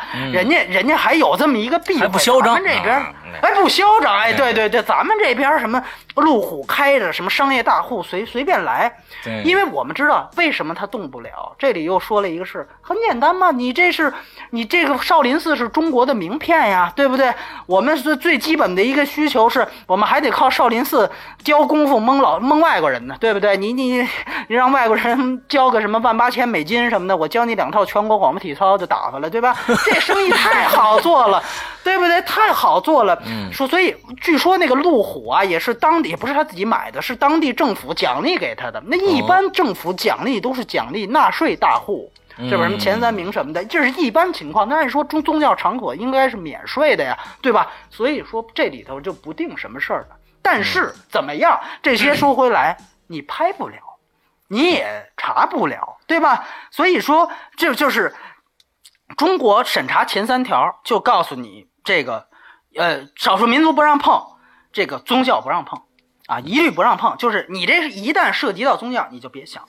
所以你就所所以说，可能我们讲直接翻拍过来，呃，从这个这翻拍条件上不允许，说是没有这个天主教会，所以也不可能有这么龌龊的事儿。但是我告诉你，同类的事情只可能更多，对吧？因为你没有天主，你因为你有别的事儿，对不对？嗯但是拍不了。就举个例子，刚才提陈凯歌，他那个之前我们聊过那个道士下山，对吧？嗯其实后来有后续的事儿，应该玄牧应该都听说了，就是呃道家协会当时对呃哦对对煞有其事的还出来骂街来了，对吧？说你这个是什么亵渎宗教这个那个的的的，你说他真的是因为 觉得道士下山拍的烂，所以骂街吗？肯定不是。对吧？肯定不是，就是一个刷存在感，或者我可能说的更那什么点儿。那你要是对吧？呃，你就你还是不是没钱的问题，或者是怎么着，对吧？你所以你看看人家派拉蒙多精啊，人家派拉蒙多精，人家这个直接把施永信叫过来当这个我这个《西游记》的监制监制，对吧？我这个呃，肯定宗教方面畅通无阻，我再再怎么瞎编我就无所谓了。对吧？到时候你想，尤其像六小龄童演的，这个到时候怎么着十五一二是一起吧？咱们哥俩到时候一一二天作五，我们一分账，这东西这怎么怎么弄都没问题，对吧？所以说这就是现状，这就是现状。所以就是我们都不用跑远了，就说电影就是这个样子。对吧？一个一个都曝光出来这么多了，你人家还当监制呢，对吧？人家所以所以我就说，另外一个问题，这个是体制问题。那另外一个我想说的实际上是什么？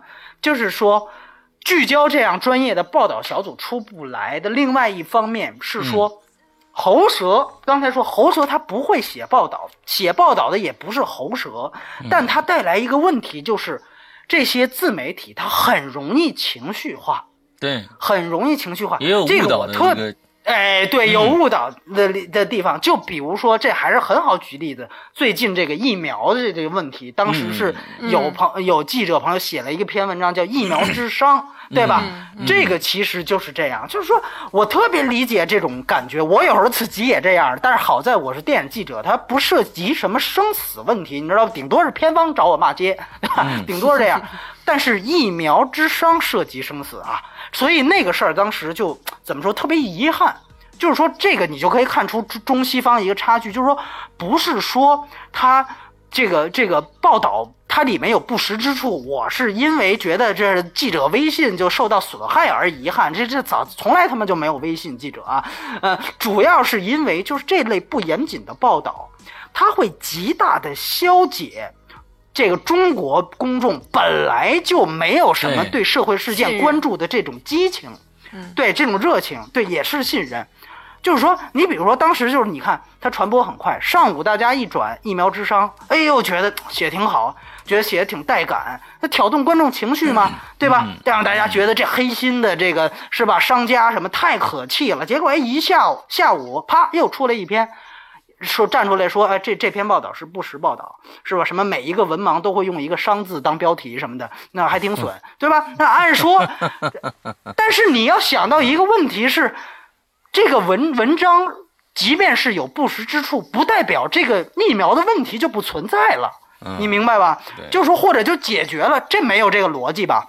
但是大众可不管你这个，人家一想哟，我上午转发了一篇文章。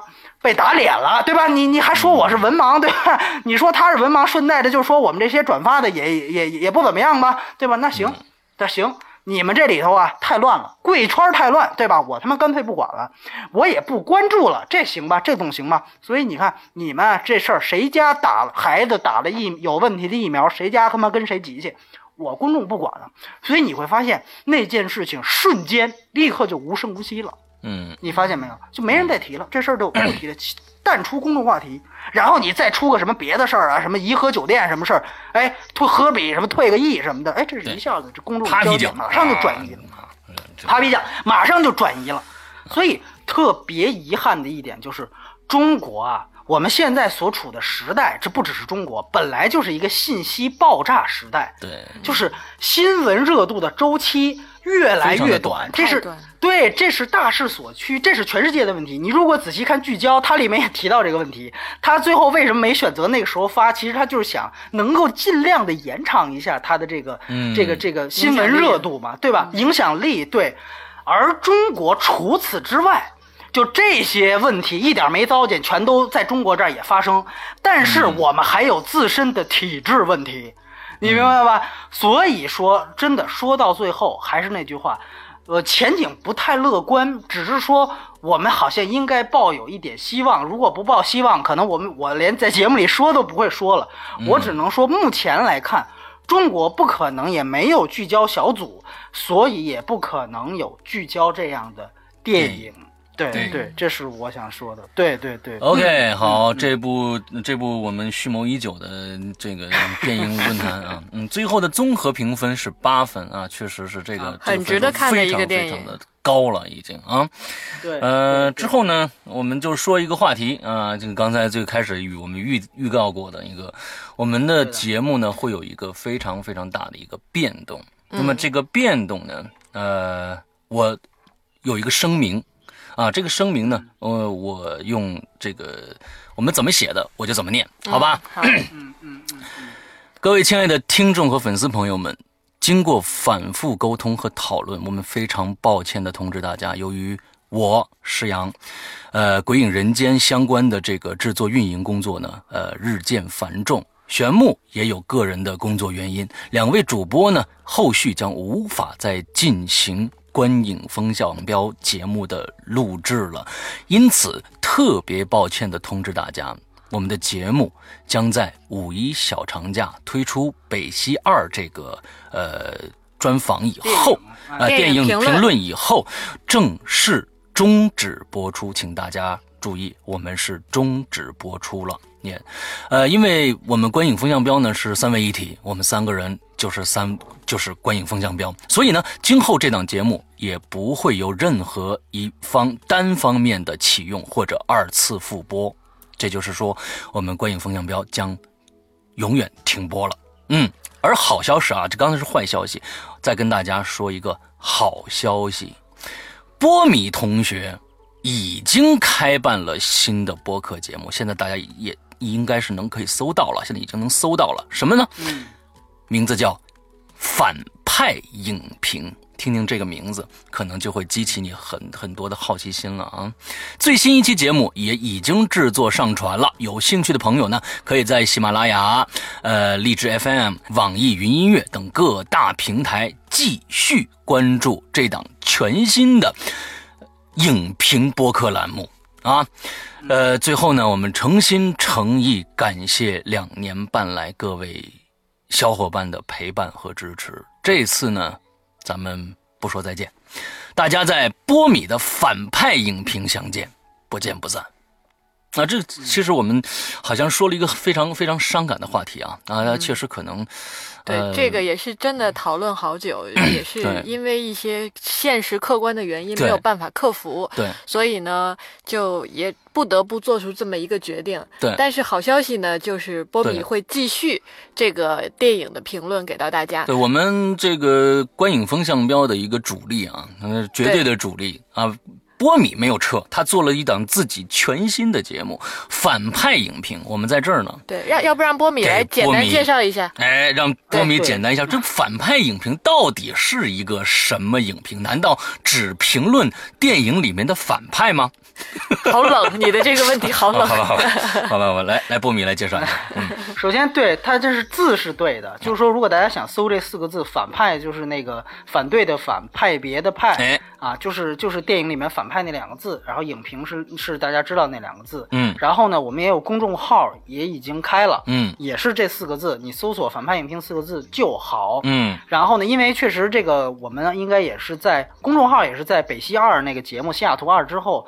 也应该就不会再更新了，对吧？是的，是的。所以呢，对，如果大家有兴趣啊，有兴趣又可以继续去关注反派影评的公众号和这个这个这个新的这个播客节目。然后这个节目可能呢是呃呃有我，但是呢另外两个主播呢可能就呃就是没有另外两个主播，他有可能是我的单口，也有可能如果这个节目需要他有嘉宾，嗯，那他有可能会临时请。临时请，所以我们也呃畅想一下吧，也许说不定有一天我聊到哪个恐怖片的时候，施阳那边呃忽然不反转什么的 啊，可以也有可能，对吧？对，我觉得他要是愿意，对吧？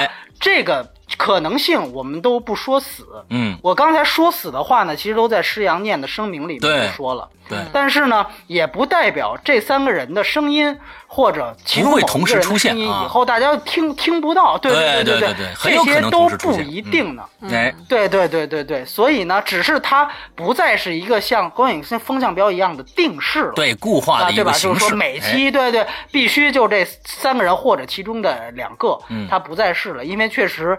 我这个在找新嘉嘉宾很难了，很难再找到像玄木和诗阳为一个这么闲的两个人是吧？不不，应该这么说，是这么有这个呃，就是情感对电影的热爱，而且也这么多年义义务的没没掏钱的去做这个事情。很难了，这现在谁不讲点钱什么的，对不对？你不给俩钱谁来啊？对吧？所以呢，我自己呢，呃，其实就讲钱了，所以 没有，没有，没有，没有，并没有，并没有。这个节目所有东西还是对对对对，还是呃零成本，也不会向谁去去索要什么。所以说，呃，我觉得大概就是这个情况。但是啊，我想说，这个不是大家听完了就马上。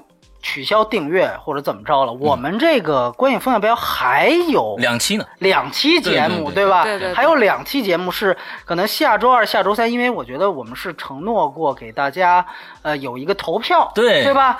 那个投票现在最高的选项是《疯狂动物城》，对对。那可能下下周我们会择机出那个节目对，然后刚才像施阳念的一样，在五一小长假左右吧，嗯其中的某一天，我们再把另外一个节目单写的很清楚，要一定要做的片子也给他做了，就是北西二，嗯。对，北京遇上西雅图，嗯，所以本期不是最后一期，那本期不是吧最后一期，对对那对，嗯。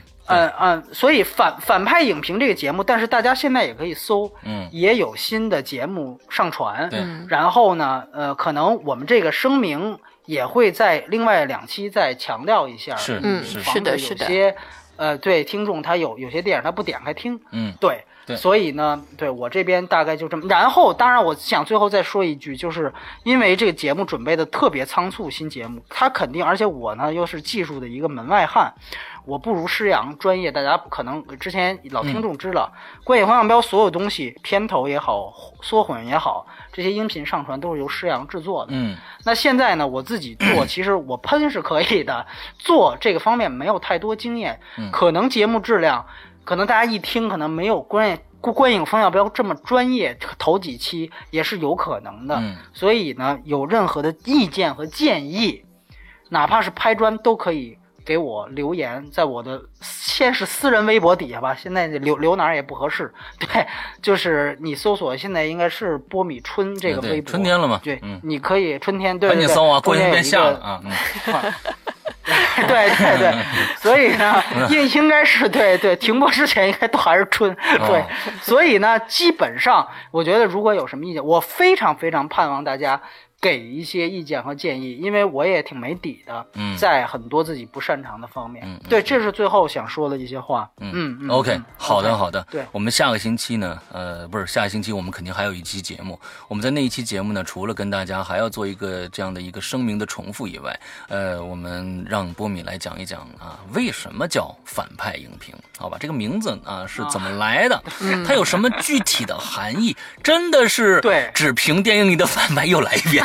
哎，为什么这期不讲？因为我也没有想好。哎，你看看，你看看，对对对对，所以这这个这个这个还有很多的大家信息啊。我们这并不是最后一期了，我们最后一期嗯结尾呢肯定是一个煽情的段落，比如说放一些难忘今宵啊什么样的歌的，所以今天并不是最终的离别，好吧？那今天的节目到这儿结束了，祝大家这一周快乐开心，拜拜。拜拜。好，再见。嗯。